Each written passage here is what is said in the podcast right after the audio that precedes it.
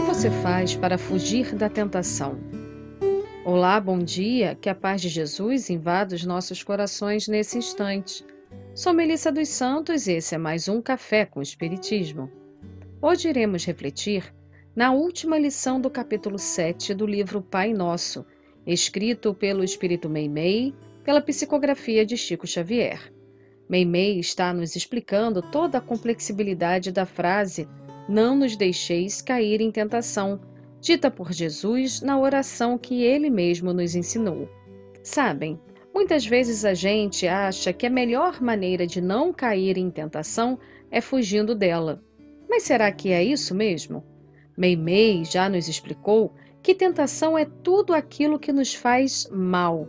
E nesse aspecto entra nossas atitudes, nosso orgulho, nosso egoísmo, nossa preguiça, a tentação não está fora de nós, ela está na nossa forma ainda imperfeita de agir e na maneira como ainda encaramos alguns aspectos de nossa vida. Por isso, tão importante buscar pelo autoconhecimento. Por isso, tão importante nos esforçarmos para cada vez mais, como diz na codificação, domarmos as nossas mais inclinações e realizarmos a nossa transformação.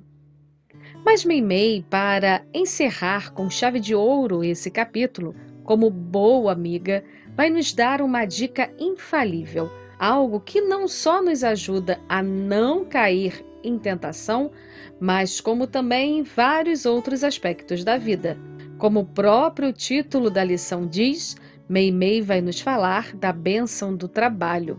E a benfeitora dirá assim: É pela bênção do trabalho que podemos esquecer os pensamentos que nos perturbam, olvidar os assuntos amargos, servindo ao próximo no enriquecimento de nós mesmos. Com o trabalho, melhoramos nossa casa e engrandecemos o trecho de terra onde a providência divina nos situou. E Meimei continua lembrando como nos ensinou os espíritos que trabalho é toda ocupação útil.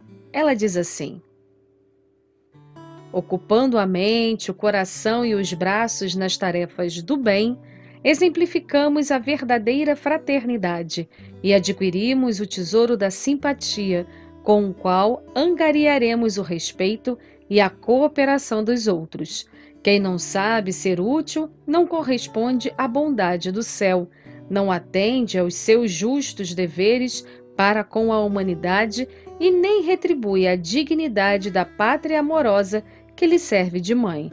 O trabalho é uma instituição de Deus. E para finalizar, como faz em todos os capítulos, Meimei escreve um pequeno verso que diz assim: quem move as mãos no serviço, foge à tarefa e à tentação. Trabalho de cada dia é senda da perfeição. Tem um texto de Batuíra, psicografia de Chico Xavier, que está no livro Seguindo Juntos e fala sobre vencer as tentações, sobre o trabalho e a construção de um mundo melhor. E acreditamos que esse texto tem tudo a ver com a nossa reflexão de hoje. Leremos aqui alguns trechos.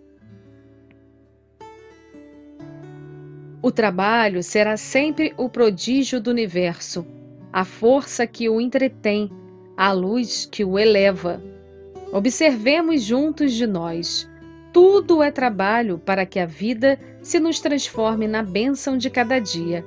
Trabalho o sol e o mundo se equilibra trabalha o mundo e a natureza se renova para que os processos da evolução nos conduzam para o mais alto. No trabalho é que surpreendemos todas as oportunidades de progresso e melhoria a que nos endereçamos. Aquele a quem servimos é quem realmente nos servirá. Damos e recebemos. Isso é tão natural quanto plantar e colher. Por isso mesmo, seja qual seja a condição em que nos achamos, o trabalho é o caminho para a ascensão à felicidade justa. A hora de que dispomos, a pessoa da estrada, o companheiro em serviço, o amigo e o adversário, constituem talentos potenciais que é preciso aproveitar para o bem, a fim de que o bem nos enriqueça de paz. Que assim possa ser. E até o próximo podcast Café com Espiritismo.